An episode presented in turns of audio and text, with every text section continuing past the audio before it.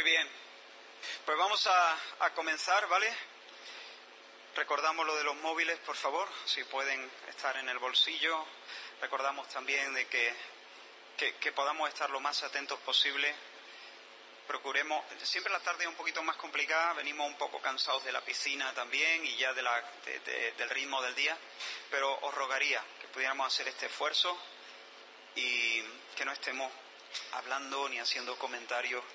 Eh, en primer lugar, porque creo que el Señor quiere tener tratos con nosotros en estos próximos minutos. En segundo lugar, pues también os ruego que lo hagáis por mí, porque yo también soy muy especialito con, esto. Me distraigo con una mosca que pase. ¿no? Eh, si alguien me preguntase, si alguien me dijese, Israel, mira, eh, si esta fuese tu última intervención. Si ahora de repente te enteras que no vas a sobrevivir este día, que antes de que termine el día el Señor te va a llamar a su presencia, ¿de qué hablaría? ¿Cambiaría el tema? ¿Lo harías de otra forma? Lo he estado pensando hace un momento. No es que tenga la, idea de, de que el Señor me vaya a llevar, aunque nunca se sabe, ¿no? Pero lo he estado pensando. Y en realidad diría exactamente lo que voy a decir. No cambiaría para nada el mensaje. Se lo diría a mis hijos, se lo diría a mi esposa, te lo diría a ti, cada persona de este lugar. Así que vamos a orar, vamos a pedir que el Señor nos me ayude a mí a hablar como debo, me ayude a mí y a vosotros a oír como debo también. Señor, gracias por invitarnos de nuevo a tus pies para escuchar la verdad de tu palabra. Te pedimos que a medida que la escuchamos, se nos cure el corazón, que tú sanes nuestro corazón. Señor, que hagas milagros. Señor, no, no lo esperamos precisamente porque tú eres el Dios milagroso.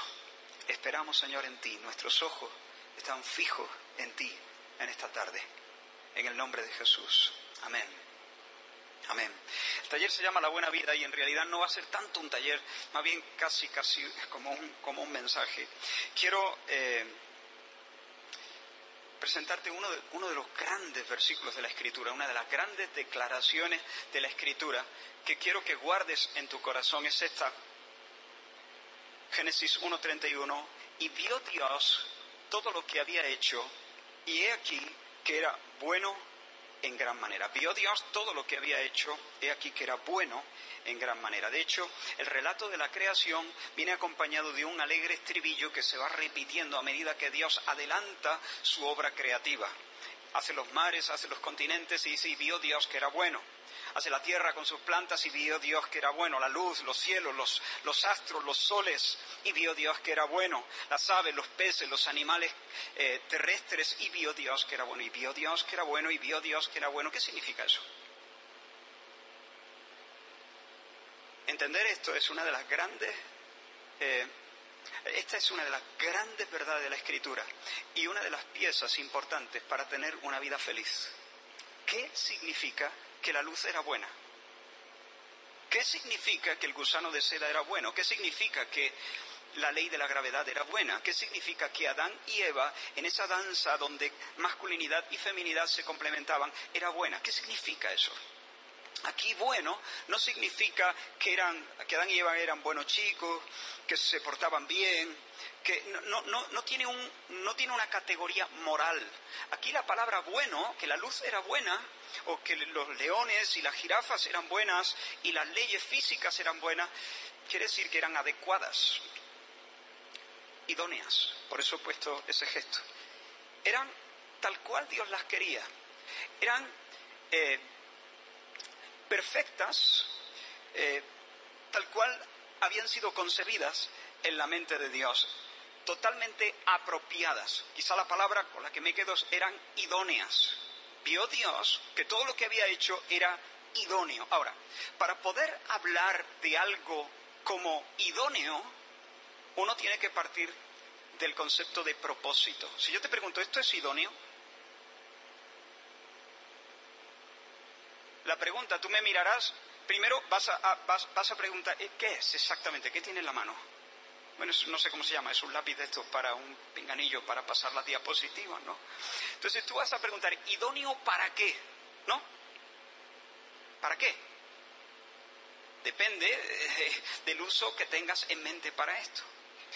Entonces, cuando nosotros hablamos de algo idóneo, de algo perfecto en ese sentido, de, algo adecuado o algo apto, necesariamente tenemos que tener de fondo la idea de un propósito, un fin, una meta. Como dirían los, los griegos, un telos, telos, un propósito, un fin. Si la creación hubiese sido el resultado casual de un Dios que jugueteaba con el barro, y de repente le sale una jirafa, anda, escucha lo que me ha salido. Nosotros podríamos hablar de la jirafa y de los soles y de los, y de los astros y de Adán y Eva como algo sorprendente, chulo, mm, sofisticado, pero no adecuado. Porque si no hay plan, no se puede hablar de nada como siendo apto, como siendo adecuado, como siendo idóneo. ¿Hasta aquí vais conmigo? Bien, la idoneidad entonces presupone un telos, una idea, un blanco, una meta, un fin, un propósito, un telos. Y como el Señor no improvisa, no estaba jugueteando con el barro el Señor, sino que tenía un propósito, una idea, y Él hace, a las, cada criatura la hace configurándola para que se adecue a su, a su propósito. Isaías nos ha estado hablando esta mañana del, propósito, del telos de Dios. ¿Cuál es? Conocer a Dios. Conocer a Dios. Por eso he puesto esta mesa aquí. Voy a intentar esto no es una ilustración de la, de la, Trinidad, pero quiero hablar un poco de la Trinidad. Y de nuevo, como Isaías nos decía esta mañana, esto requiere toda nuestra, nuestra atención, todas nuestras neuronas. No presumo de saber explicar la Trinidad. Nadie sabe explicar la Trinidad. Solo Dios eh, conoce las dinámicas internas de su propio ser. Pero piénsalo de esta manera. En el principio Dios, en el principio Dios, Dios Padre, representado por esta silla, por ejemplo. Si a mí me pide que yo haga un currículum o, o, que escriba un libro sobre mí mismo, yo puedo volcar en esas páginas un montón de cosas puedo poner, no sé, mi fisionomía, mi tamaño, mi peso, puedo escribir mi historia, puedo poner ahí fotografías mías, puedo, no sé, volcar ahí muchas de mis vivencias, pero después de haber reunido toda la información que yo recuerdo, todo lo que yo puedo recabar acerca de mí mismo, todavía ese libro distaría mucho de ser yo. Hay cosas que he olvidado, hay cosas que ni siquiera yo sé de mí mismo, es decir, eso contiene mucho acerca de mí, pero no soy exactamente yo. No es otro yo, ¿no? Eh, está muy incompleto, tiene muchísimas lagunas. Pero eso no le pasa a Dios. Cuando Dios Padre se mira, se conoce plenamente. Tiene una imagen cabal, exacta, redonda, perfecta de tal forma que el conocimiento que Dios tiene de sí mismo es la imagen misma de su sustancia. Es el resplandor de su gloria. ¿Os suena esa frase? La Biblia habla del Hijo, de Dios Hijo, como la imagen misma de Dios, el resplandor de su gloria. La, Biblia habla del Hijo como el logos o el verbo de Dios, que es logos en el griego, logos era el concepto de Dios. Así que el conocimiento que Dios tiene de Dios de una manera misteriosa, inexplicable, sobrenatural, viene a ser la segunda persona de la Trinidad, el Hijo. Pero Dios no es solo intelecto. Dios es intelecto porque Dios es personal. Y siendo personal tiene intelecto. Dios sabe. ¿Qué sabe? ¿Qué conoce Dios cuando nada existe? Dios se conoce a sí mismo. El Padre se conoce en su verbo, en su logos. ¿Me vais siguiendo? Pero Dios no es solo intelecto, Dios es voluntad y Dios ama. Dios no solo conoce, Dios ama. Dios es un volcán de amor.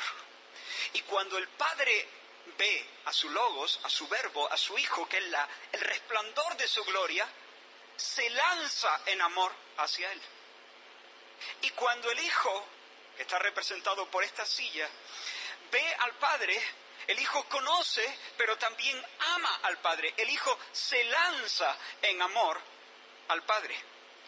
Y Dios, en el acto de amar, en ese movimiento de amor,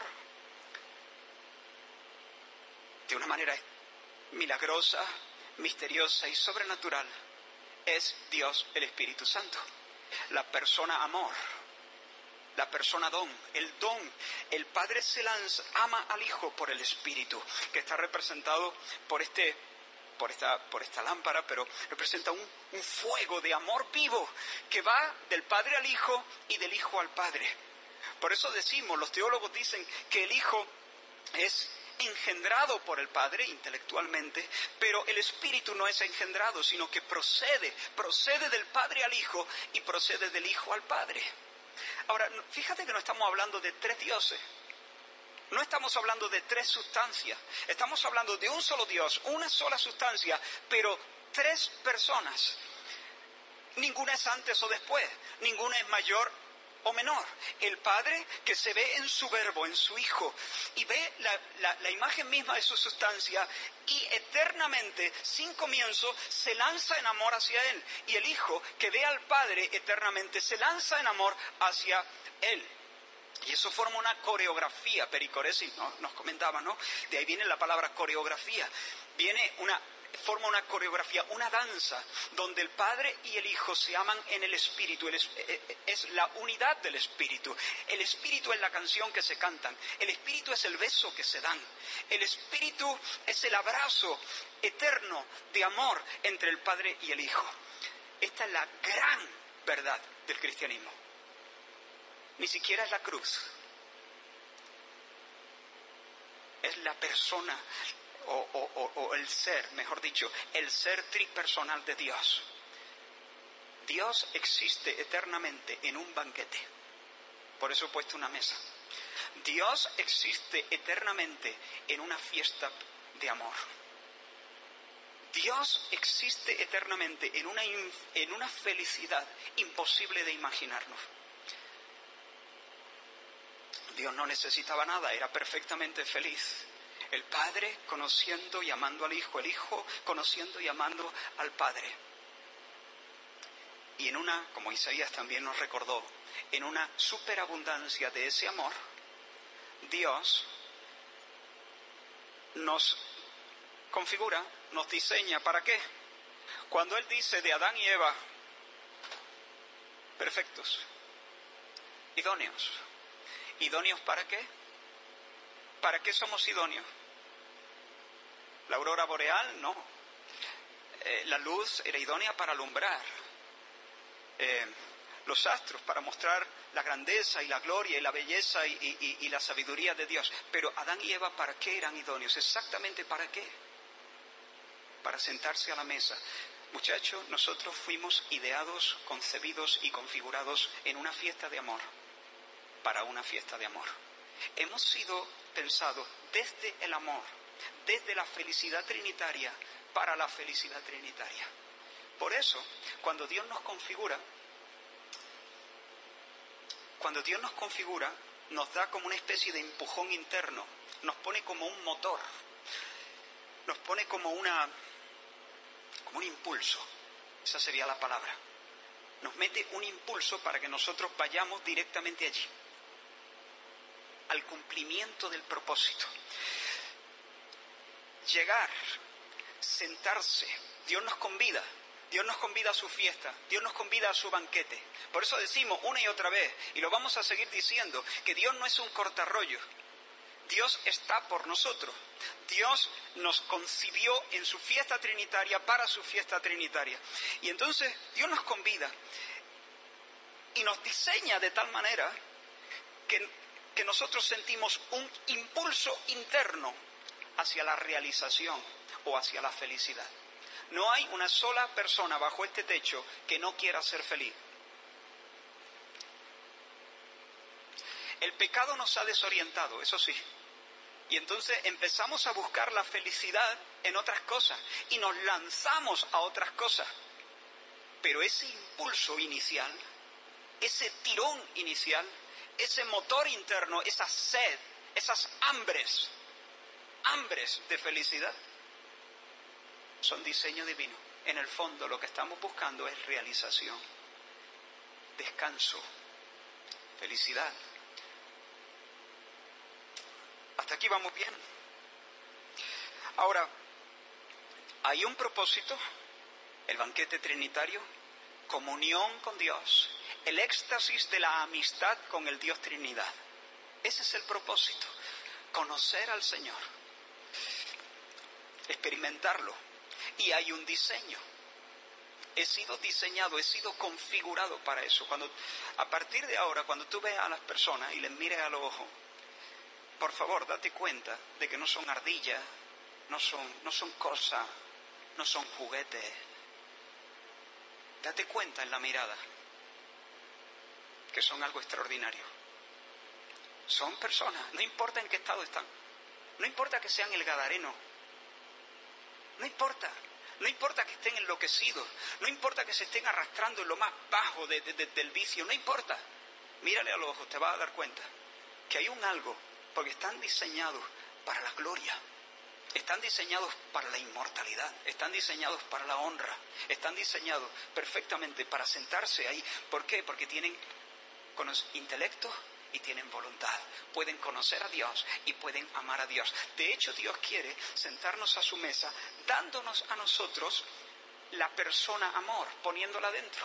¿Cómo lo hace Dios? Dice, nosotros le amamos a Él porque Él nos amó a nosotros primero. Eso significa que Dios, amándonos, es decir, dándonos la persona don, la persona amor, el Espíritu Santo en nosotros, derramando el Espíritu Santo en nosotros, nos capacita para ahora amar de vuelta al Señor. Ahora, el pecado, como he dicho, nos descoyunta, nos desenfoca, nos distrae, nos descarrila, nos descalabra. El pecado hace que caigamos en el hechizo de Satanás. Esta es la patria. Esto es lo que en el fondo nosotros buscamos y necesitamos. Esta es la patria. Pero el diablo lo que hace es venderte falsas patrias. Te pone posadas para que, o albergues para que tú creas que son la patria. Y, y yo puedo dirigirme hacia otros lugares. Puedo decir, mira, eh, yo lo que quiero es una esposa, yo lo, yo lo que quiero es un esposo, yo lo que quiero es un trabajo, yo lo que quiero es influencia, yo lo que quiero es fama, yo lo que quiero es salud, yo lo que quiero es... Pero ¿sabes qué pasa? Cuando nosotros tenemos cierta libertad para hacer esas cosas. De hecho, ahora mismo en este lugar hay personas dirigiéndose en otras direcciones. Tú tienes un impulso hacia la felicidad, tú tienes un tirón interior, pero en lugar de estar dirigiéndose hacia la patria, hacia el objetivo, hacia la meta, hacia el telos, te estás dirigiendo en estos momentos hacia otro lugar. Y en cierta medida nosotros tenemos ese espacio de libertad. Tomamos decisiones y nos orientamos hacia, otras cosas. Pero eso no anula el hecho de que por nuestra configuración, por la forma en que estamos hechos, cualquier otro lugar no va a satisfacer. No va a satisfacer plenamente. El sexo, el sexo dentro del matrimonio da mucho. Fuera del matrimonio destruye como el fuego fuera de la chimenea. Dentro del matrimonio da, da mucho, pero no da el cielo. ¿Por qué? Porque no es la patria. El buen nombre, la fama, ¿es algo bueno o es algo malo? Es algo bueno. Pero es un medio, no es el fin. Es un medio. Y si Dios te hace famoso, estupendo, genial, pero es un medio. La salud, ¿es buena o es mala? Buena, pero es un medio. no le tengas miedo ni al éxito, ni a la fama, ni a la influencia, o si Dios te da mucho dinero, no, no hay problema, esas cosas en sí mismas son buenas. El problema es cuando se convierten en patria, Porque cuando, cuando tú intentas descansar en esos lugares, no hay descanso en esos lugares. ¿Me estáis siguiendo hasta aquí? Entonces yo puedo dirigirme hacia otras cosas, orientar mi vida hacia otras cosas, pero cada vez que llegue encontraré que no satisface. Sigo vacío. Sigo vacío. Ahora, hay un telos, hay un propósito, hay un fin, hay un diseño concreto. Yo estoy configurado para eso y cualquier otra cosa me queda chica, me agobia, no me satisface, me deja a medias, se te acaba el vino en la mitad de la fiesta. Pero el hecho de que haya un telos y de que haya un diseño implica que también hay una ética. Los griegos dirían un ethos, una ética.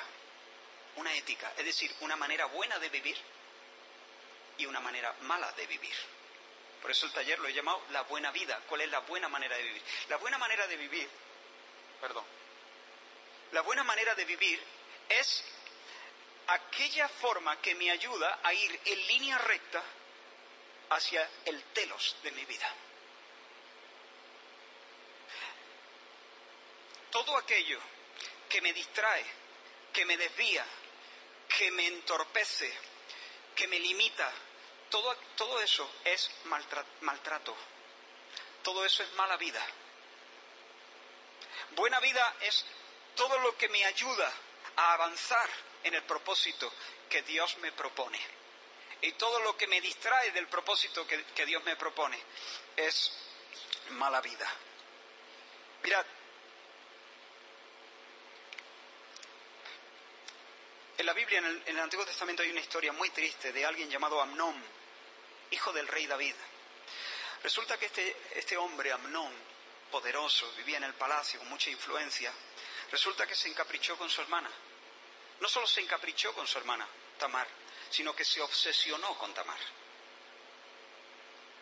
Y se, se obsesionó a tal punto con su hermana Tamar, quería acostarse con ella se obsesionó a tal grado con su hermana que enfermó, dice la, escritura. Estaba enfermo, estaba, eh, eh, estaba perdiendo la cabeza.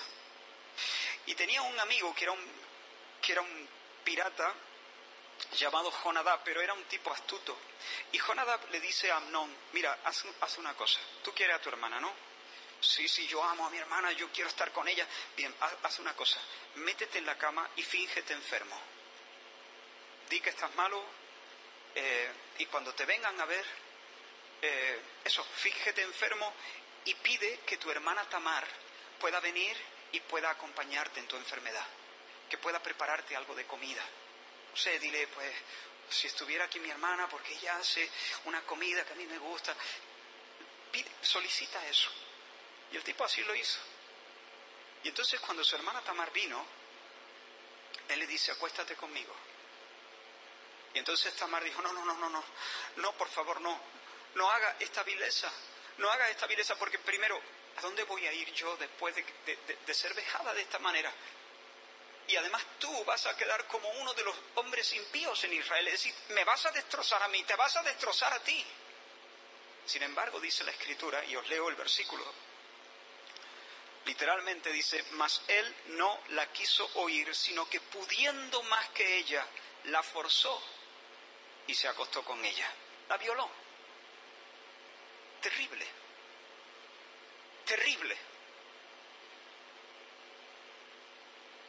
Ahora, yo quiero que veamos más allá de esa conducta terrible. Le vamos a hacer una autopsia al pecado. Vamos a hacer una radiografía al pecado, porque muchachos, pecar es más, es más profundo que cometer actos eh, que, tener conductas pecaminosas. El pecado va más allá de la conducta. Hay actitudes impías detrás de las conductas pecaminosas. Y quiero que examinemos, vamos a hacer en este taller dos cosas. En primer lugar, examinar el ADN del pecado. Quiero hacerlo de una manera muy directa y muy sencilla. Y luego, a partir de ahí, quiero examinar el ADN de la verdadera conversión y proponerte cuál es la buena vida. Y luego, lo único que me va a quedar por hacer es desafiarte, desafiarte a que tomes hoy una decisión radical de no perderte la fiesta. Vamos a ver entonces el ADN del pecado.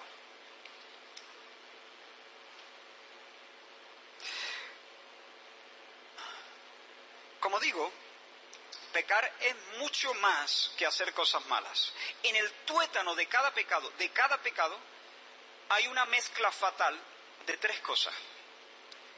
Incredulidad, idolatría, soberbia. Detrás de cada pecado hay incredulidad, idolatría y soberbia u orgullo. Soberbia es una clase de orgullo, la más oscura, la más fea, soberbia. Quiero explicarlo. Mira este, este, versículo que nos va a ayudar para entender de qué va el pecado en realidad.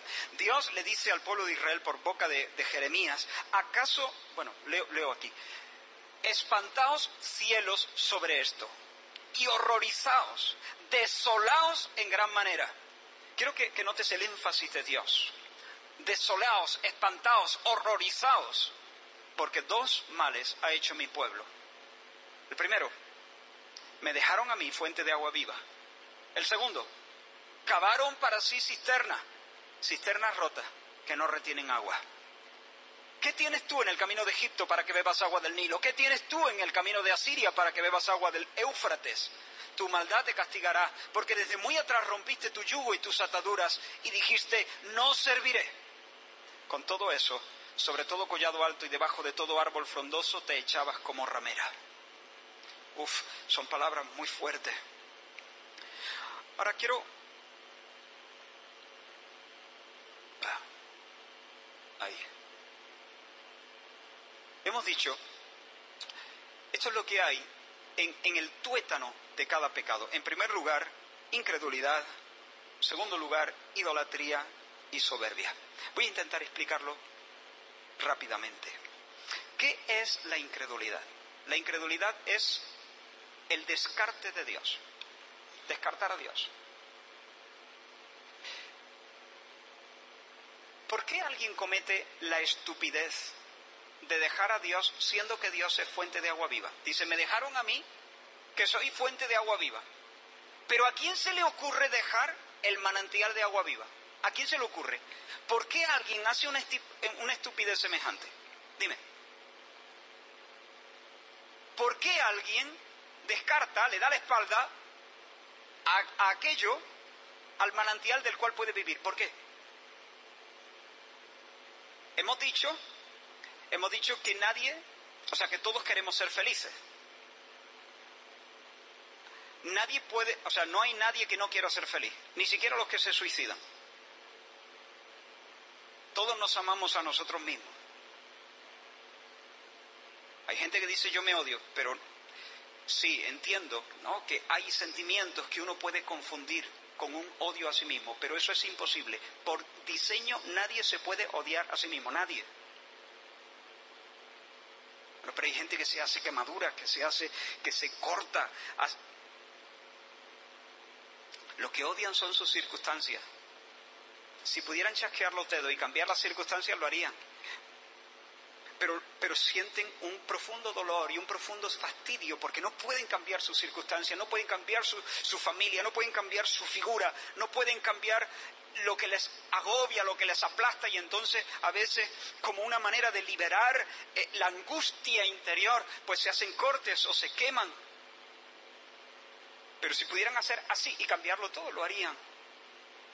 Y alguien puede decir, ¿y qué me dice de los que se suicidan? Bueno, igual, se suicidan precisamente porque no quieren sufrir. Si se odiaran en realidad, se desearían mil años más. Entonces, no hay nadie que no quiera ser feliz. Y si no hay nadie que no quiera ser feliz, ¿por qué alguien se aleja del manantial de agua viva?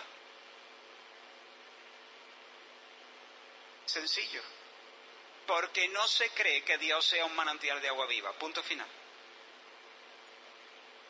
Con sus labios lo puede decir, sí, Dios es la fuente de agua viva, pero en el fondo no se lo cree. Porque si se lo creyera no se alejaría. Con sus labios, sí. En su corazón, no, no se fía. No se fía de Dios. Y mirad, no fiarse de Dios es una cosa horrorosa es una cosa espantosa. Por eso Dios dice, espantados cielo, horrorizados en gran manera. ¿Por qué? Porque no fiarse de un ser humano es algo hasta puede ser hasta prudente. Pero no fiarse de Dios. Dios es veraz, Dios no miente.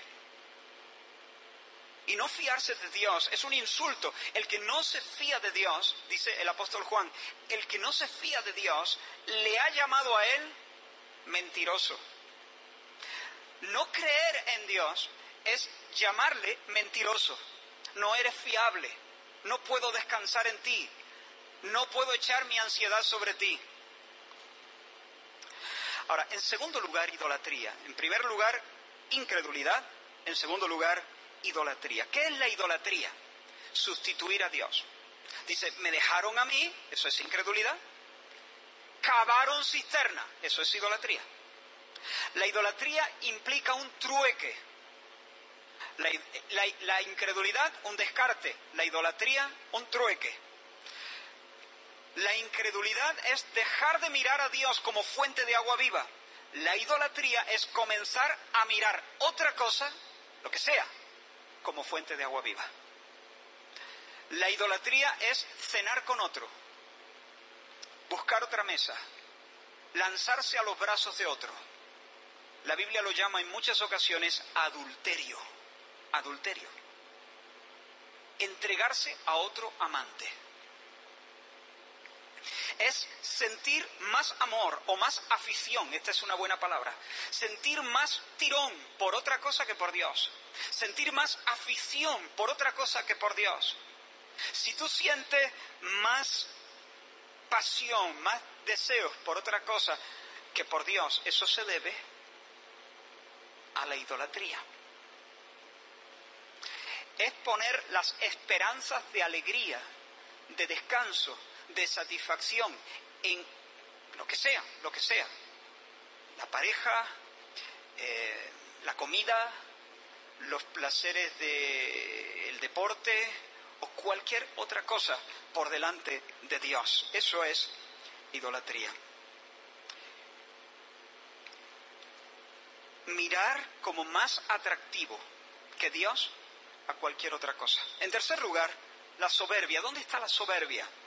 La soberbia es un intento de despojar a Dios de su corona para ponérmela yo en mi cabeza.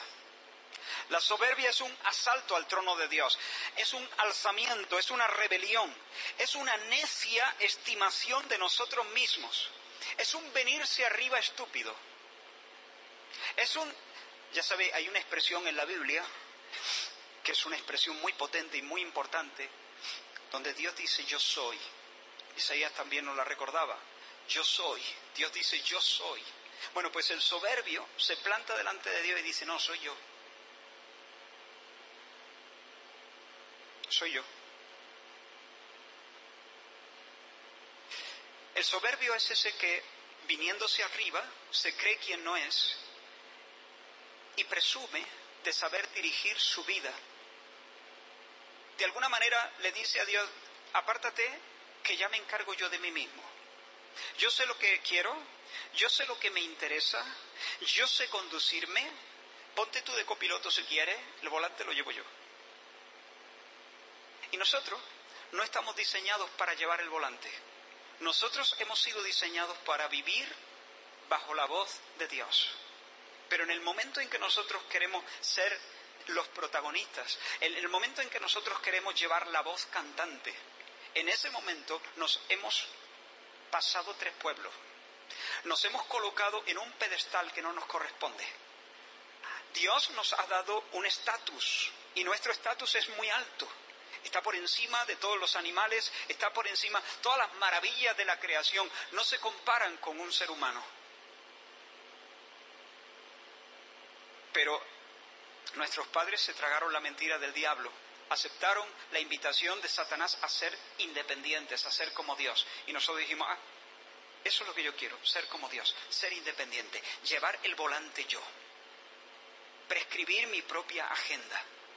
La Biblia una y otra vez nos dice, no seas sabio en tu propia opinión. Ser sabio en la propia opinión es, ser un soberbio, es ser un orgulloso. Es pensar de uno mismo sin cordura, de una manera loca, de una manera necia. Volvamos un momentito a Amnón. ¿Cuál es la, idolatría de Amnón? ¿Dónde vio él? Quiero, quiero, quiero que me respondáis. ¿Dónde vio él Em, ¿qué fue? ¿Hacia dónde, ¿Hacia dónde se dirigió él para encontrar descanso, alegría, eh, placer? ¿Qué fue lo que él vio atractivo más que Dios? Su hermana, ¿sí? Los placeres, el placer sexual, ¿no? El poseer a su hermana Tamar, exacto.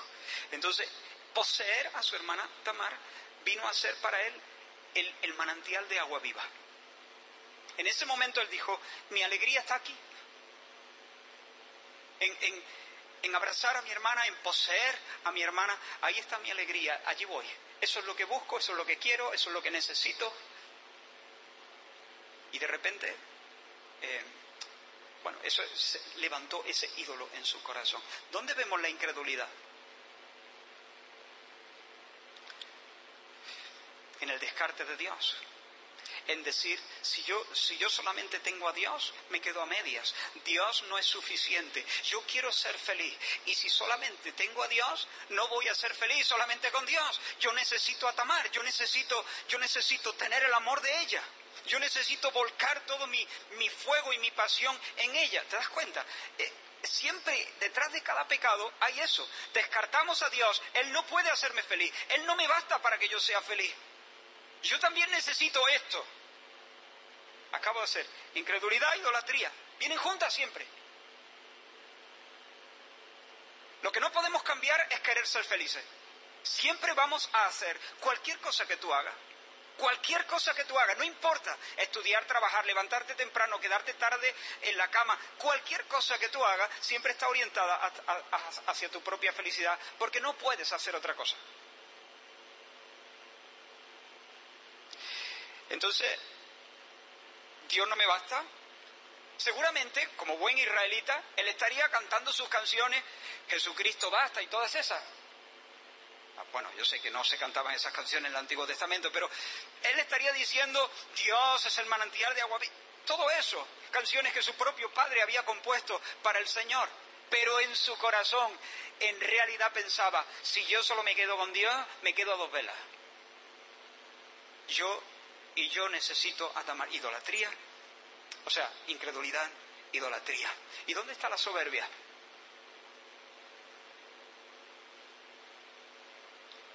Exacto, aquí está el tío. Aquí el que sabe lo que, lo que yo necesito soy yo. Aquí el que sabe cómo me siento soy yo. Y aquí el que tiene que tomar la decisión soy yo. Yo voy a hacerlo como Frank Sinatra, a mi manera. Yo, yo eh, pero Amnón, es que Dios dice ya, Dios, Dios dice, pero yo digo esto. Pero ¿quién te crees que eres, Amnón? Tú no sabes que eres una criatura. Tú no sabes que has sido configurado para, para vivir bajo la voz de Dios. Estás siendo sabio en tu propia opinión. Estás pensando de ti mismo dándote un estatus que no tienes. Te estás colocando la corona en tu propia cabeza. Eso se llama soberbia y es el pecado más oscuro. Es el pecado más satánico que hay. Bien.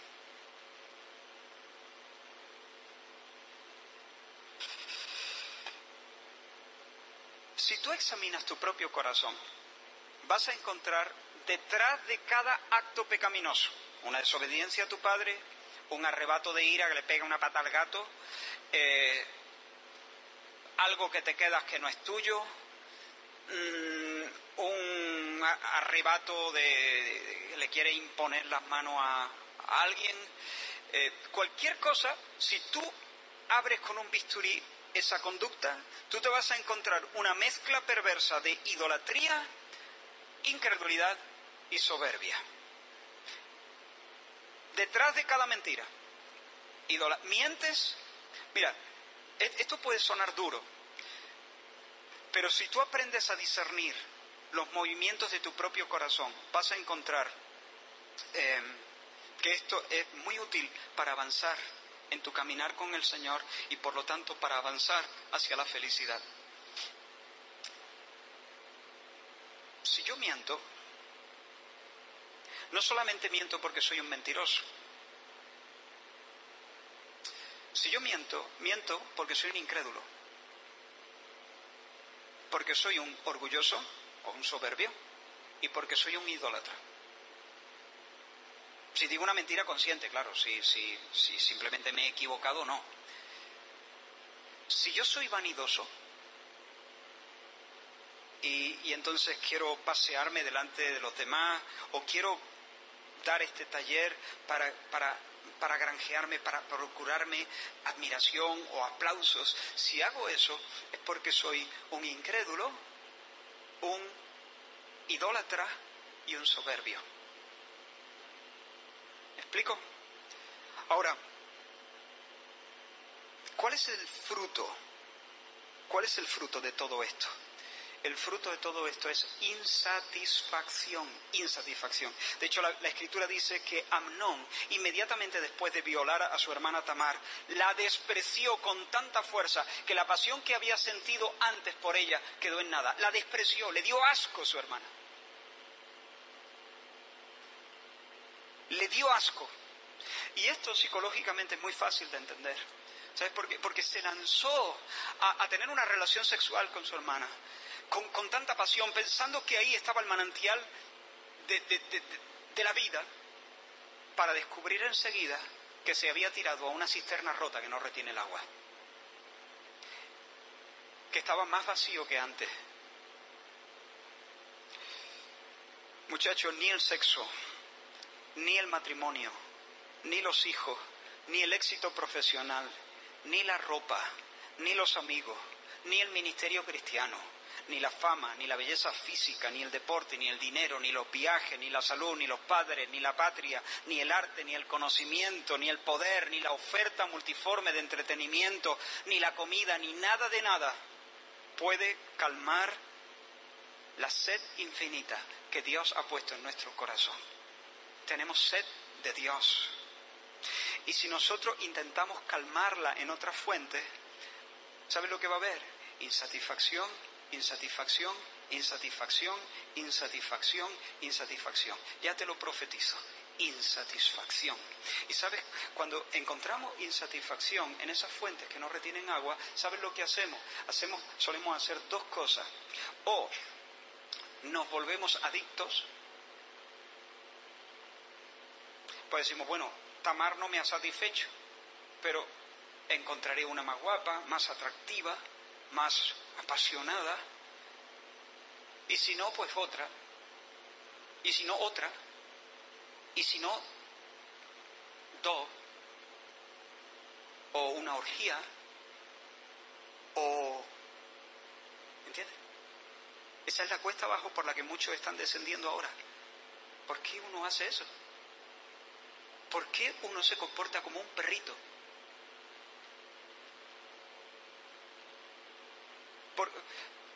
¿Por, qué, hay, eh, jóvenes que están como, si fuesen animalitos, rozándose con todo lo que se mueve?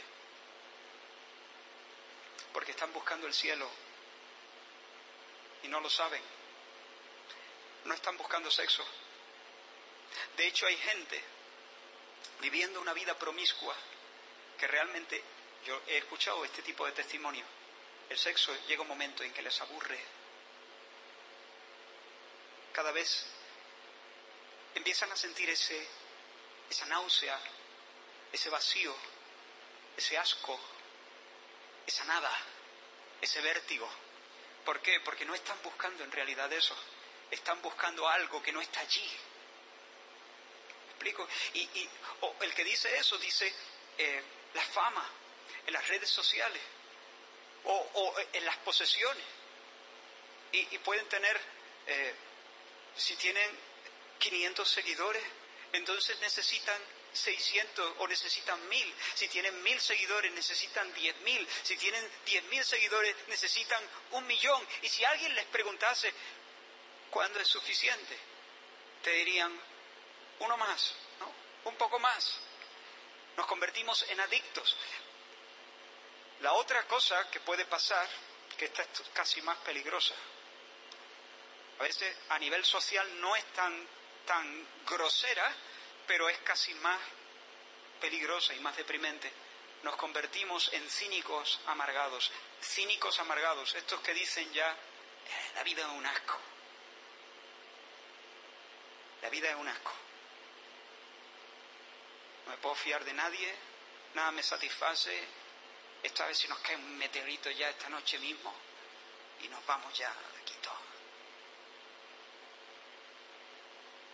Y hay muchas personas, algunas por la vía de la adicción, intentando probar una relación más, un viaje más grande, un móvil más caro, eh, una experiencia más exótica y otro llegando a la conclusión de que nada satisface y que lo mejor que nos puede pasar es que nos parta un rayo. Pero es que la vida no, la vida no es un asco. Ni la vida ni tú. Nosotros somos criaturas que cuando Dios terminó de hacernos, bailó sobre el huerto y dijo, todo es bueno en gran manera.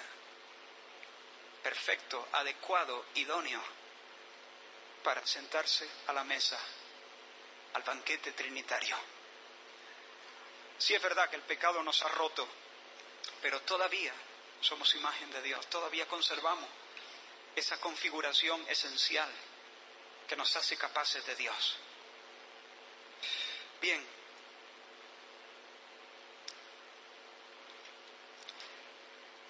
habiendo diseccionado el pecado, Ahora estamos en condiciones de hacer una radiografía de la vida buena, la vida buena. Y esta parte será más sencilla, más corta, ¿eh? Tranquilo. La buena vida. La buena vida es una vida convertida, una vida enderezada, una vida reorientada. Y lo que Dios quiere hacer con el corazón de alguno, ¿ha visto a alguien que se le haya salido un hombro alguna vez? ¿Se le ha dislocado un hombro? Eso debe doler bastante, a mí nunca me ha pasado. Pero si hay alguien que si hay alguien que sabe, que tiene pericia con esto, puede hacerte un movimiento así rápido, seco, tra, y te lo coloca en su sitio y, y, te, y te libra de, de, un dolor todavía mayor, ¿no? de que aquello se enfríe con el hombro dislocado. Creo que el Señor quiere colocar cosas en su sitio. Creo que Dios quiere darte un golpe seco así en el corazón y hacer ¡tra! Puede doler, ¿eh? Puede doler, pero es lo mejor que te puede pasar, porque si el corazón sigue estando descarrilado, te vas a perder la fiesta. La vida buena es la vida la vida convertida, la vida que vuelve. ¿Vuelve de dónde? Vuelve de la soberbia Empezamos con la soberbia. ¿Recuerda? La soberbia. Que se aparte de Dios, aquí está el tío, yo sé lo que me conviene. Quizás no lo hemos expresado así, pero yo manejo, yo llevo el volante. No, no, no. De la soberbia a la humildad. A la humildad. Necesitamos humillarnos. Humillarnos. A bajarnos. Venir al humus a la tierra. Ahora, quiero explicar esto bien para que nadie se confunda. Humillarnos no es vejarnos. Humillarnos no es degradarnos a nosotros mismos. Humillarnos, cuando alguien te hable de humillarte delante del Señor, no es decir, soy una alpargata vieja, soy una cucaracha asquerosa, no valgo para nada, soy un arrastrado, yo no soy nada, Señor, ni siquiera me mire, porque eso no es. Humillarnos, en realidad, es ocupar nuestro lugar. Humillarnos es ajustarnos al estatus que Dios nos dio al principio. Eso es humillarnos. Pero ¿por qué se habla de venir a tierra? Porque nos hemos subido. no hay nadie que se haya bajado. No hay nadie que tenga un menor concepto de sí que el que debe tener. Todos tenemos, todos, según la Biblia, aunque ahora los psicólogos pueden decir otra cosa, pero no hay nadie que tenga un menor concepto de sí que el que tenga que el que deba tener, nadie. Si no te lo si lo quieres discutir, luego lo discutimos. Pero es muy fácil demostrarlo. No hay nadie que tenga un menor concepto de sí que el que debe tener. Todos nos hemos subido. Todos nosotros hemos querido ser el yo soy. Por eso tenemos que bajarnos. Pero no es, que tenemos que degradarnos o vejarnos. Tenemos simplemente que abrazar nuestro estatus, el lugar que Dios nos dio. Si recordáis en el texto que leímos, el pueblo de Israel, según Dios, había dicho, no serviré, no serviré. Bueno, pues, es decir, yo voy a ser independiente, yo voy a establecer mi propia agenda. Bueno, pues, esto es lo primero que el Señor te manda a hacer. Yo quiero ser ahora un correveidile. Yo soy recadero, yo soy predicador. No predico en mi propia autoridad. Vengo de parte de Dios para darte la orden del rey. Humíllate. Y en lugar de decir no serviré, es decir, voy a ir a mi paso, voy a, voy a hacerlo a mi manera, en el nombre del Señor, en esta tarde, aquí, ahora, mientras me escucha, que tu corazón se encaje y diga, serviré. Serviré voluntariamente. Yo no soy el rey, me quito la corona, la tiro a tus pies, Señor. El rey es el Señor Jesús. Tú eres el gran yo soy. Me rindo. Como dijese María, la madre del Señor, he aquí la esclava del Señor. Habla, Señor, que oye tu siervo. Aquí estoy delante de ti. A partir de este día, a partir de esta hora, tú mandas, las cosas se harán a tu manera. Yo soy tu siervo, porque ese es el lugar bendito que tú me asignaste. Eso, es lo que tú tenías en mente cuando dijiste sea la luz y cuando hiciste, me hiciste del barro y respiraste sobre mí. Eso es lo que tú tenías en mente, que yo fuese tu siervo y viviera bajo tu palabra. En esta hora yo me pongo bajo tu palabra, yo soy tu siervo, habla Señor, que tu siervo escucha. El Señor nos enseñó una oración, el Padre Nuestro, y el Padre Nuestro termina de esta manera. Este es otro versículo que quiero que aprendas, que te lleves en tu corazón en esta tarde. El final del Padre Nuestro, porque tuyo es el reino y el poder y la gloria. Bien, pues esta sería la primera parte de esa frase. Tuyo es el reino. Tuyo es el reino. Tú mandas. Tú eres el Señor. Cristo manda. Yo beso los pies de Cristo, no a mi manera, a tu manera. Hágase tu voluntad, Señor. Hágase tu voluntad en mis estudios. ¿Qué voy a estudiar? Lo que tú quieras, Señor. Manda, dirígeme, muéstrame qué tengo que hacer. En mi manera de usar el dinero, ¿cómo lo uso? Gasto, compro, vendo, ¿Qué hago, Señor? Tú eres el Señor. En mi forma de invertir el tiempo libre, Señor, tú manda. Aquí está tu siervo. Mi vida es tuya. Mi fuerza es tuya. Mi dinero es tuyo. Mis capacidades son tuyas. Mis influencias son tuyas. Tú mandas a partir de ahora. En mi forma de vestir, en mi forma de comer, en mi autopercepción. Me miro al espejo y veo mi anatomía. Me di cuenta que soy un hombre y digo, soy un hombre pero es que me siento, ya, pero tú mandas y tú me has dado este cuerpo, por lo tanto soy un hombre, me sujeto a tu voluntad, me sujeto a la configuración que me regalaste, acojo el cuerpo que me has dado, honro la identidad que me has dado y voy a honrar mi masculinidad y voy a entregarme, si así lo quieres, a una mujer en cuerpo y alma. Tú mandas, Señor, a partir de ahora, tú eres rey, yo soy tu siervo. Humildad. La buena vida es la vida convertida de la soberbia a la humildad. Por lo tanto, muchacho, muchacha, pierde ya de una vez con el Señor. Que te venza el Señor. Que te venza ya hoy. Ya hoy, ya dile, ya me, ganaste, Señor. Me ha, atropellado. Me venciste, Señor. Ni un minuto más dándomelas de Señor de mi vida y llevando el volante de mi, de, mi propio corazón. Me ganaste, Señor. Tú ganas, me venciste. Porque solo si Dios te gana, tú ganas. solo bajo el yugo de Cristo. Mira, mira lo que dijo Jesús. Los que estáis, a todos, dice, a todos los que estáis trabajados y cargados, venid a mí, y yo os haré descansar. Tomad mi yugo sobre vosotros. Tú dices, espera, espera, espera, espera. Dice que nos hará descansar. Y enseguida dice que tomemos un yugo. ¿Sabes lo que es un yugo, no? un instrumento eh, para uncir, para, para, unir dos animales, para arar juntos el campo, ¿no? O sea, me hablas de descanso y me coloca un yugo, ¿cómo es esto? Efectivamente, porque solo cuando uno se deja uncir por el Señor, cuando uno se pone bajo el yugo del Señor, encuentra descanso. ¿Tú quieres andar sin yugo? No serviré. Nada de yugo. Déjame de historia. Bien, le dice el Señor, tú dijiste no serviré. Y terminaba echándote debajo de los árboles como ramera. Menuda libertad la tuya. Menuda libertad. Ponte debajo de mi yugo, hombre.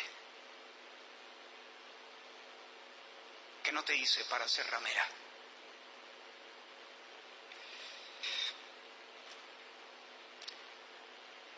En segundo lugar, la vida buena es la vida convertida, la vida convertida de la incredulidad a la fe. De la incredulidad a la fe.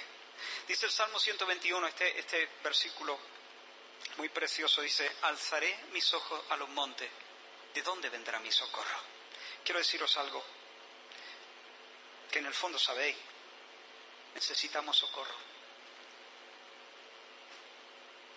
Necesitamos ayuda. Tú necesitas ayuda. No puedes. No puedes solo. el, mundo no, eh, nos vende unos eslóganes que son muy tontos, la verdad. No funciona, sencillamente. Tú puedes, tú eres capaz, no puedes. Puedes algunas cosas, claro, pero otras no. Tú no puedes. Muchas cosas no pueden. Nosotros necesitamos socorro. Hemos sido configurados para depender de Dios. No podemos sostenernos a nosotros mismos. Solo Dios se sustenta a sí mismo. Todo lo demás, todo lo demás es dependiente. Alzaré mis ojos a los montes. ¿De dónde vendrá mi socorro? ¿De dónde? Porque, porque alguien me tiene que socorrer. Necesito auxilio, necesito ayuda. ¿Alguien es consciente que necesita ayuda?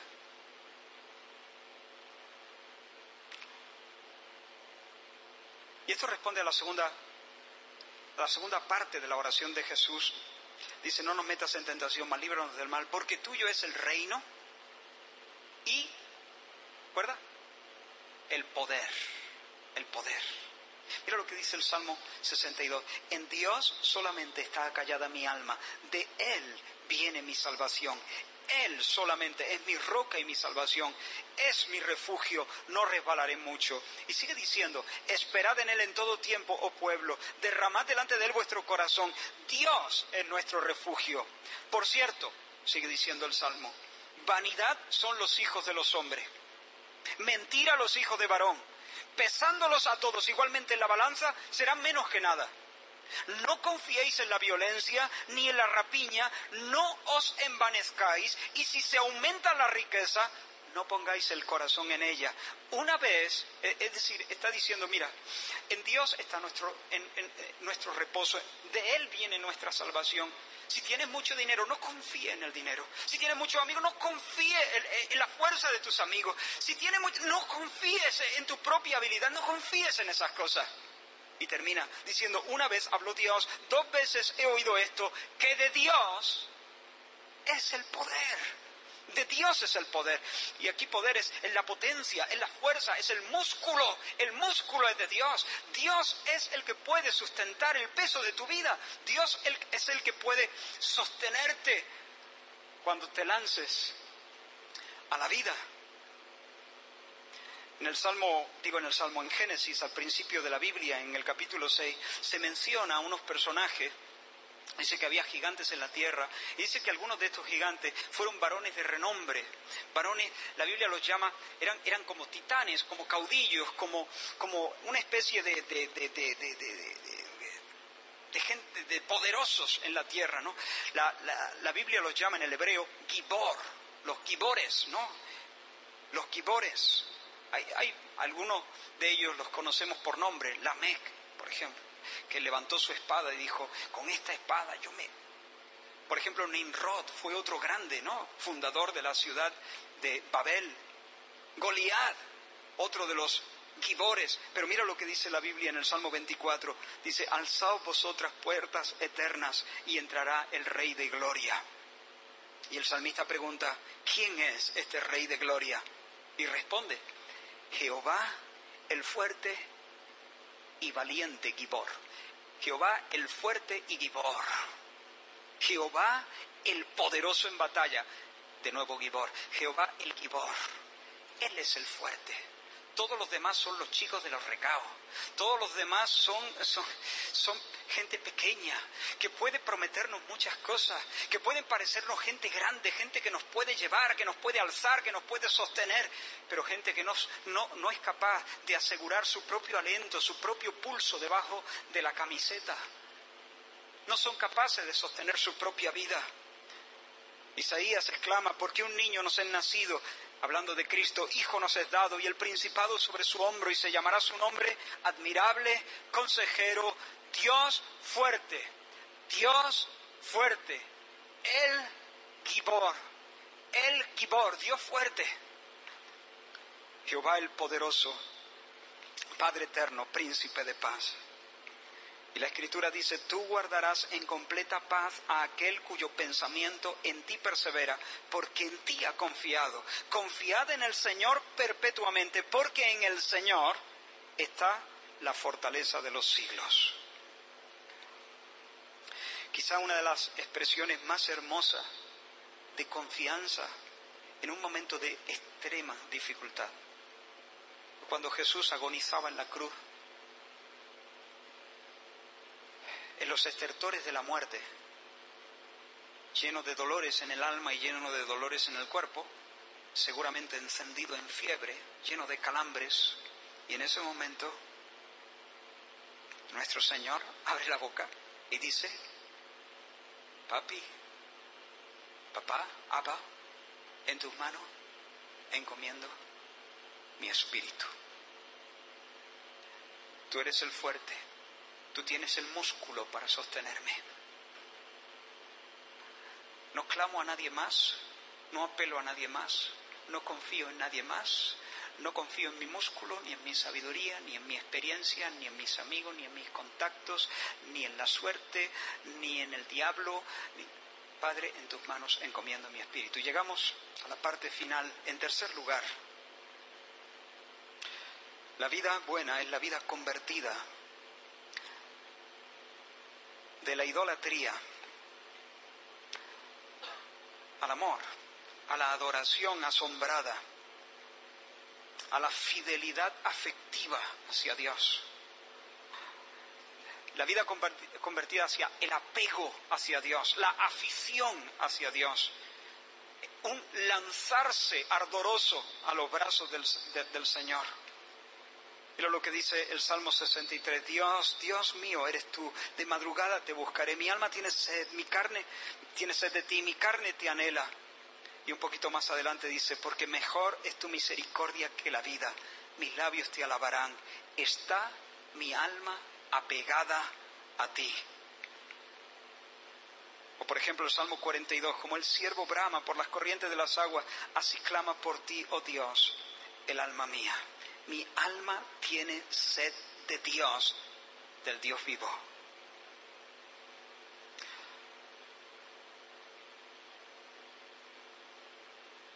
En una ocasión el diablo le mostró a Jesús el día de, las tentaciones en el desierto. Dice que le mostró todos los reinos del mundo y la gloria de ellos, los atractivos del mundo.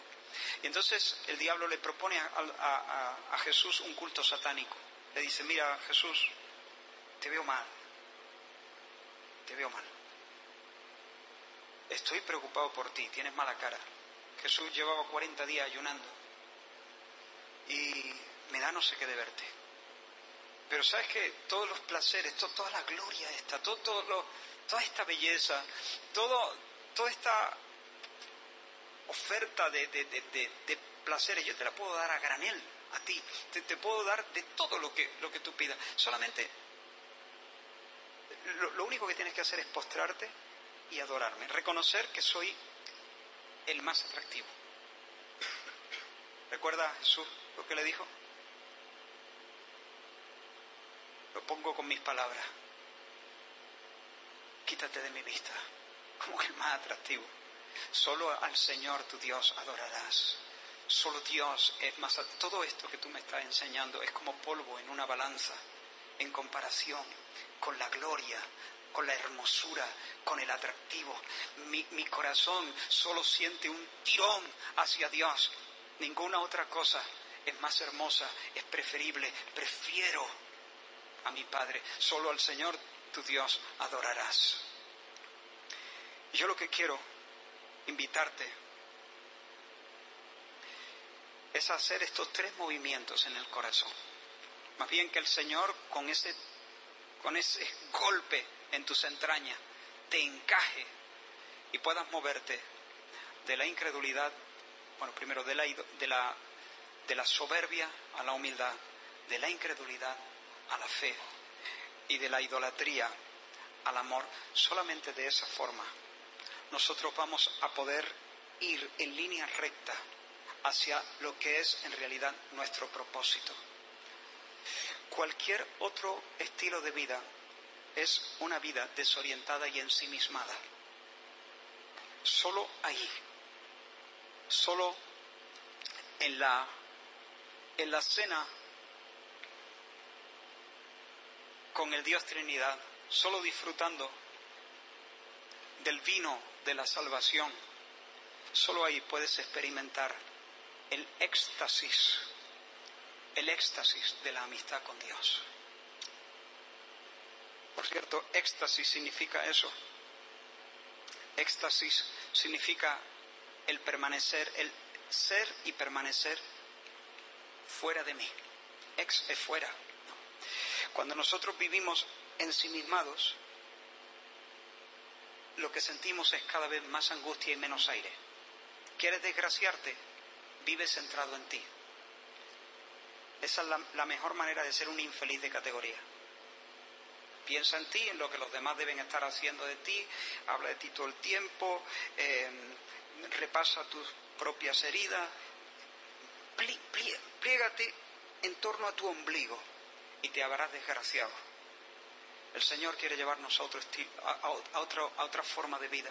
El Señor quiere sentarnos a su mesa para darnos su amor y a partir de ahí que nosotros podamos como hace el Padre con el Hijo, como hace el Hijo con el Padre, nosotros lanzarnos en amor hacia Dios, nosotros le amamos a Él.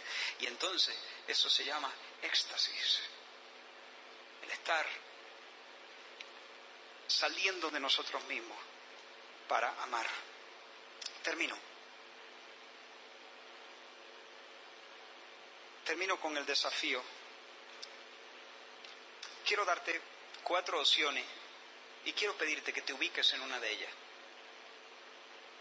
Ubícate, por favor. Métete en, una de estas categorías o inténtalo. La primera categoría es de aquellos que dicen, así es, abrazo esta oración, tuyo es el reino, tuyo es el poder y tuya es la gloria, porque eres el más precioso, porque eres el más glorioso.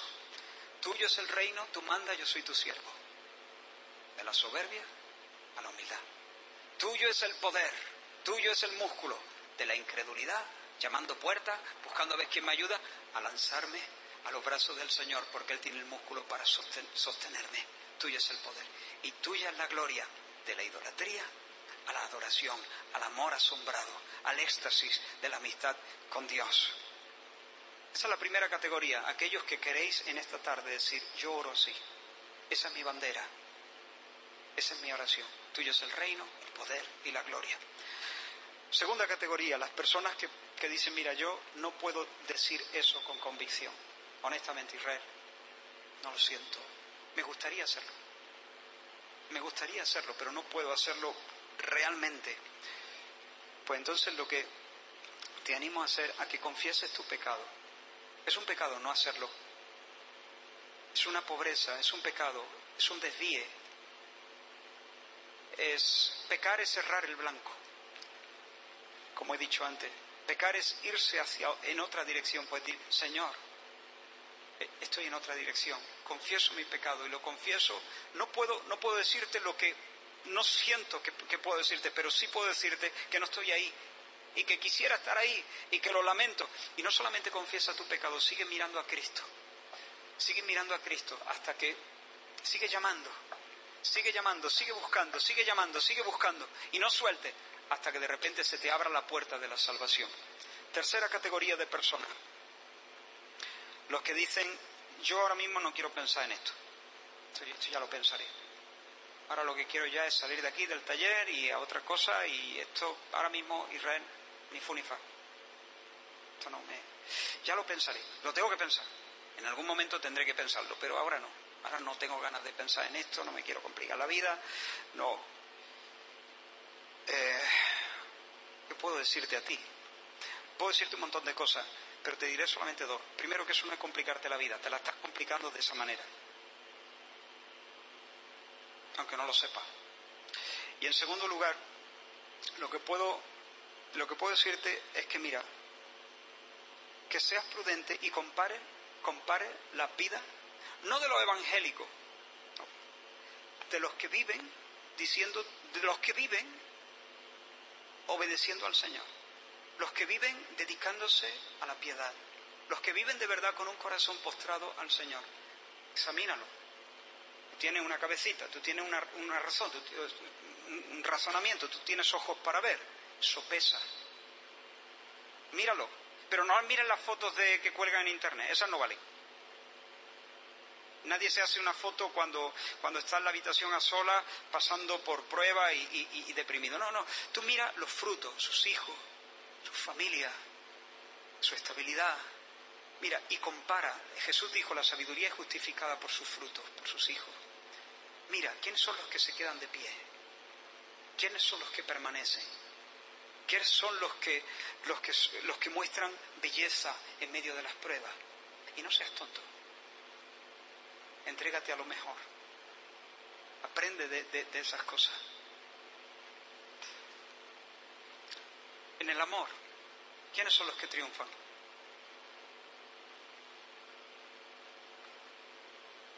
Los hueperas, algunos de los hueperas que salen en los programas del corazón, eh, o yo, por ejemplo. No quiero vacilar, pero entiéndeme. Ah, si tú le llamas triunfar, estar con una, estar con otra, después con otra, después un divorcio, después no sé cuánto, después con otra, eso. Yo lo llamo fracasar, a eso. Yo a eso lo llamo fracasar. Entonces, compara y entrégate a lo que es hermoso, entrégate a lo que es eh, estable. La cuarta categoría de personas son los que dicen, pues Israel, honestamente, después de oírte, yo me afirmo, yo quiero ser el capitán de mi vida, yo quiero ser, yo quiero entregarle mis amores a quien me los despierte y yo no me lo quiero jugar todo a la carta de Dios. Contaré con Dios si me, si me viene bien o contaré con otras cosas si me viene bien. No, no, no estoy dispuesto a darle la exclusiva de mis esperanzas. En este caso lo único que puedo decir es que el Señor tenga misericordia de ti, que se apiade de tu alma que te venza en algún, en algún recodo del camino, que te salga al encuentro y que te venza. Porque estás andando eh, muy cerca del precipicio y te lo está jugando, te está jugando tu felicidad eterna. ¿Por qué no terminamos adorando al Señor? si tú nos puedes ayudar.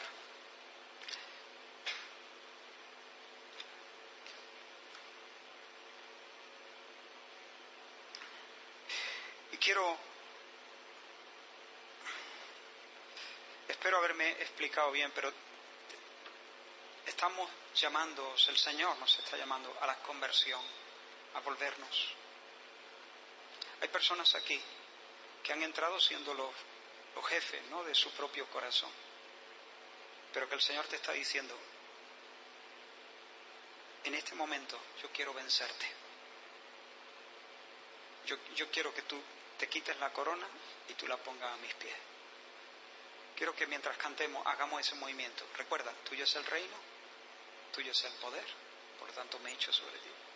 Sé que me vas a agarrar, sé que tienes la fuerza suficiente para agarrarme y tuya es la gloria, tú eres el más precioso, por lo tanto, a ti levanto mis manos. Mira, este gesto de levantar, algunos habréis visto que algunos levantamos las manos, ¿no? Y diréis, ¿qué cosa, no? ¿Qué, ¿Qué, significará esto, levantar las manos, no? Pues mira, generalmente el cuerpo acompasa el alma y levantar las manos tiene varios significados, pero yo creo que el más fundamental, el más básico, es una expresión del el impulso del corazón ese impulso que, sentimos ¿no? hacia, hacia Dios. Es como lanzarlo todo, ¿no? Es como me voy contigo. Eh, es como identificar cuál es realmente la fuente de agua viva y aupar el corazón de una manera muy física. Y al alzar mis manos, estoy realmente, como dice el Salmo, dice, ¿quién subirá al monte del Señor? El que no ha elevado su alma a cosas vanas. Cosas vanas son los ídolos. Bueno, nosotros lo que queremos hacer es precisamente elevar el alma, no a los ídolos, sino a Dios. Pero a veces cuando el alma se eleva, el cuerpo acompasa. Es casi que, que te lo pide el cuerpo, ¿no? No siempre, ¿no? Pero... Y acompañas con este gesto Siéntete con la libertad de hacerlo. Es como decirle al Señor, Señor, verdaderamente ahora estoy viendo que tú eres el manantial de agua viva, que tú eres el precioso, tú no eres el Dios utilitario, tú eres el Dios precioso, tú eres el Dios atractivo, tú eres el Dios que me conquista, tú eres el Dios que me enamora, tú eres el Dios que me cautiva. Por lo tanto, me voy contigo, Señor. Desplazo a los ídolos. Ya no me librará el asirio, como decía el pueblo de Israel. Ya no montaremos en caballo porque solo en ti el huérfano alcanzará misericordia. Vamos a, cantar y vamos a responder a esta palabra.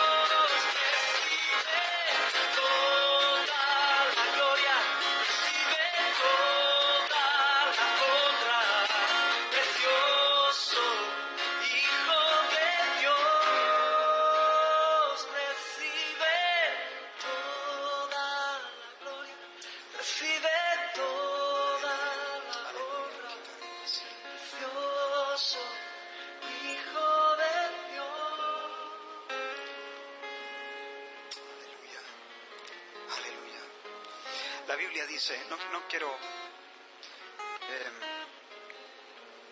forzar nada, por supuesto, pero la Biblia dice, el que, el que encubre sus pecados no prosperará.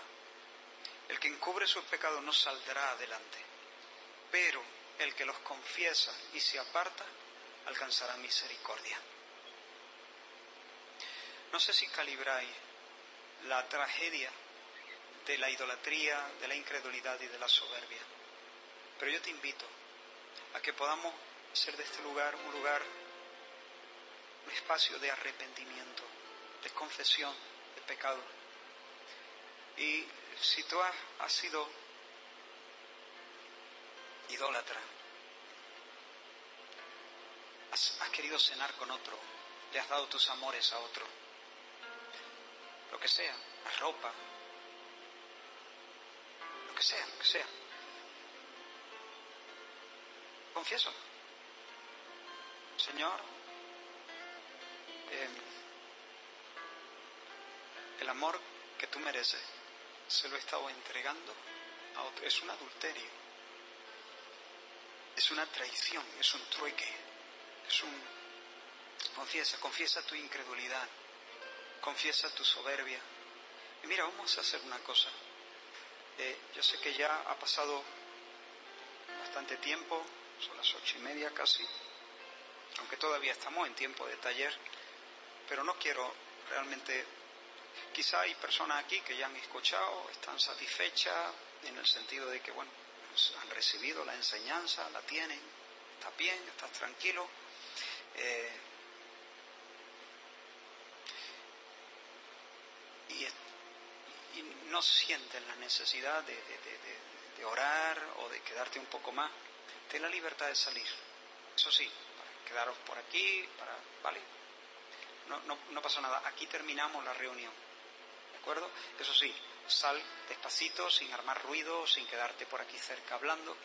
Los que quieran quedarse un rato más, los que digan, yo sí quiero estar un ratito más, yo quiero responder a esta palabra, yo necesito confesar.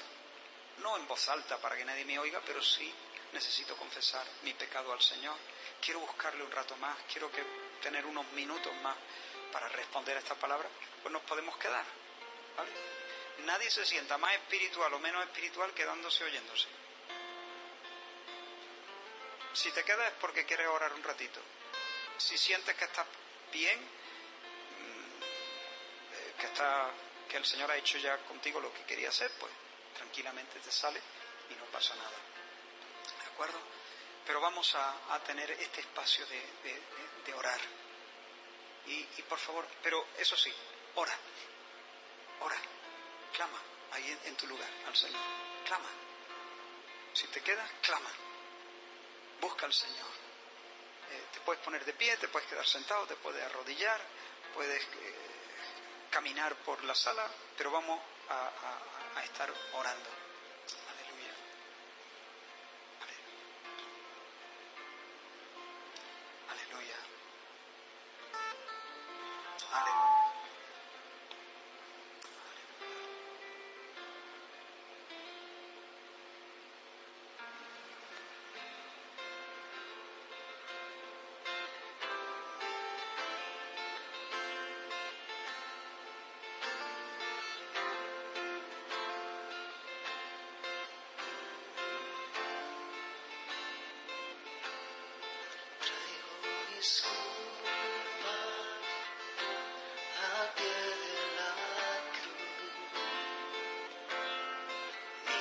Sobre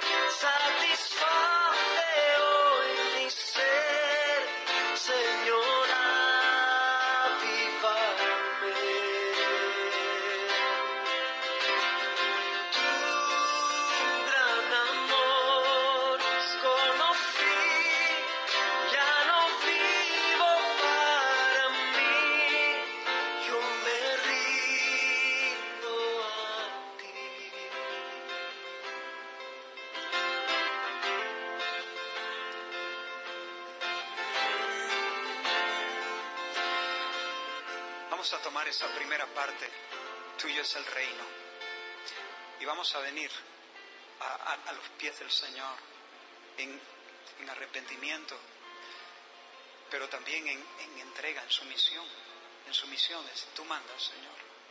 Empieza a repasar cosas, estudios, vida, tu cuerpo, tus aficiones, lo que haces con tus manos, lo que haces con tus ojos, lo que dices con tu boca.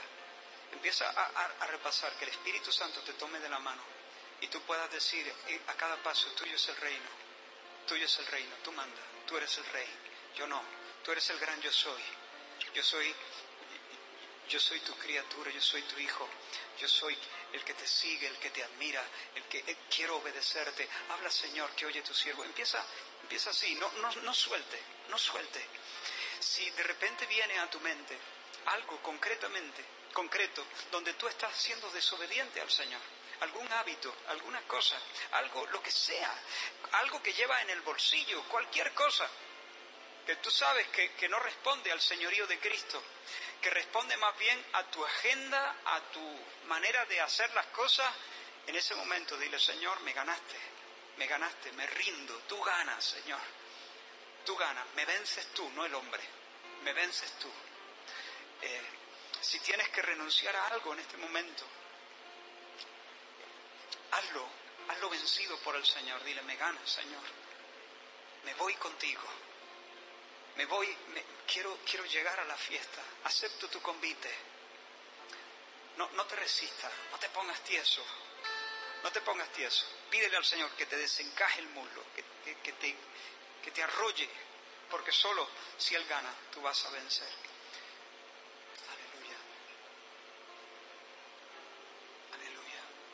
Quédate ahí, no avances más. Tuyo es el reino. Tú mandas. Jesucristo es el Señor.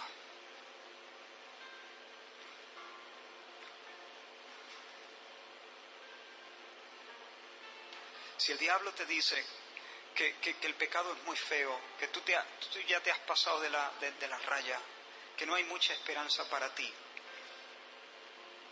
entonces mira la cruz del Calvario. Esa basura el Señor la tomó sobre su cuerpo. Y el Señor pagó por ese pecado precisamente, por eso que a ti te avergüenza. El Señor murió por nuestros pecados para regalarnos su justicia. Tú merecías el, azote, el golpe, tú merecías el, el exilio, el ser sacado de la mesa. Sin embargo, el Padre le golpeó a él, a Jesús, para nosotros para poder darnos a nosotros lo que Él merecía. Así que no dejes que el diablo te aparte. Recuerda la cruz, confía en el sacrificio de Jesús a tu favor y corre a los pies del Señor.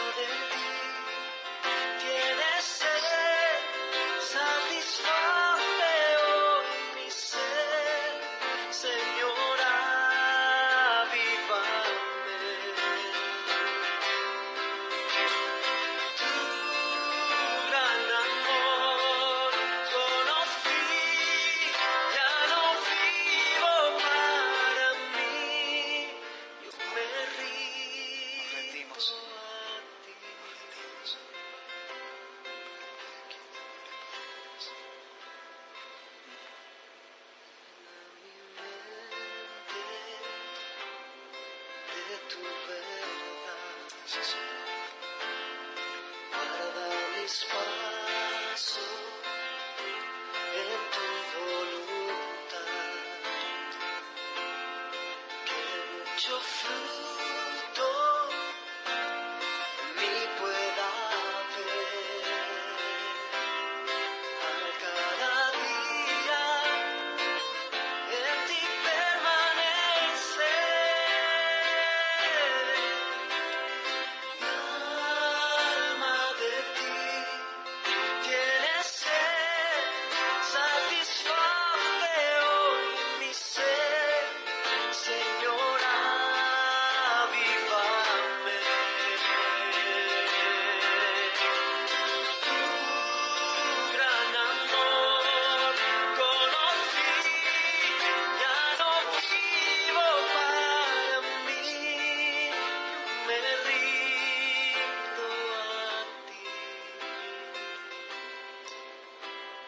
dile, Señor, confío en ti, confío en ti.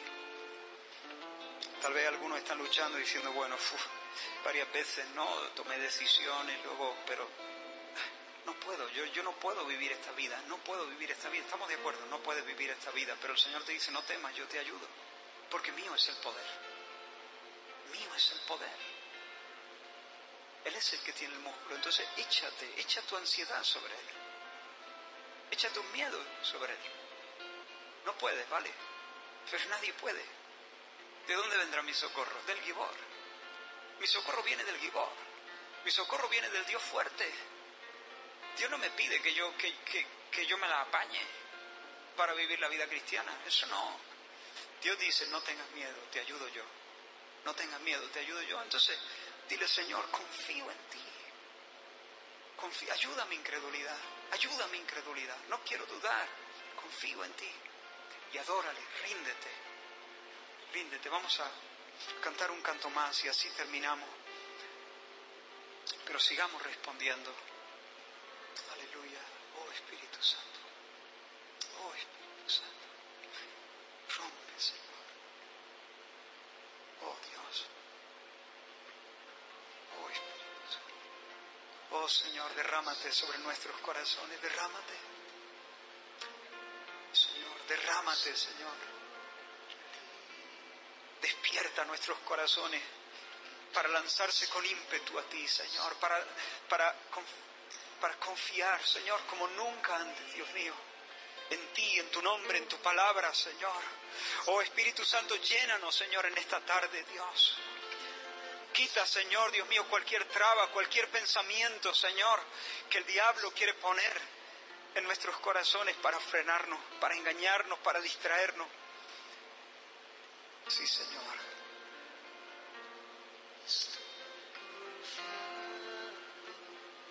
Señor, ti, porque tú eres fiel, Señor, porque tú eres fiel, Señor, muy fiel a mí. muy fiel a mí. Nunca me has dejado,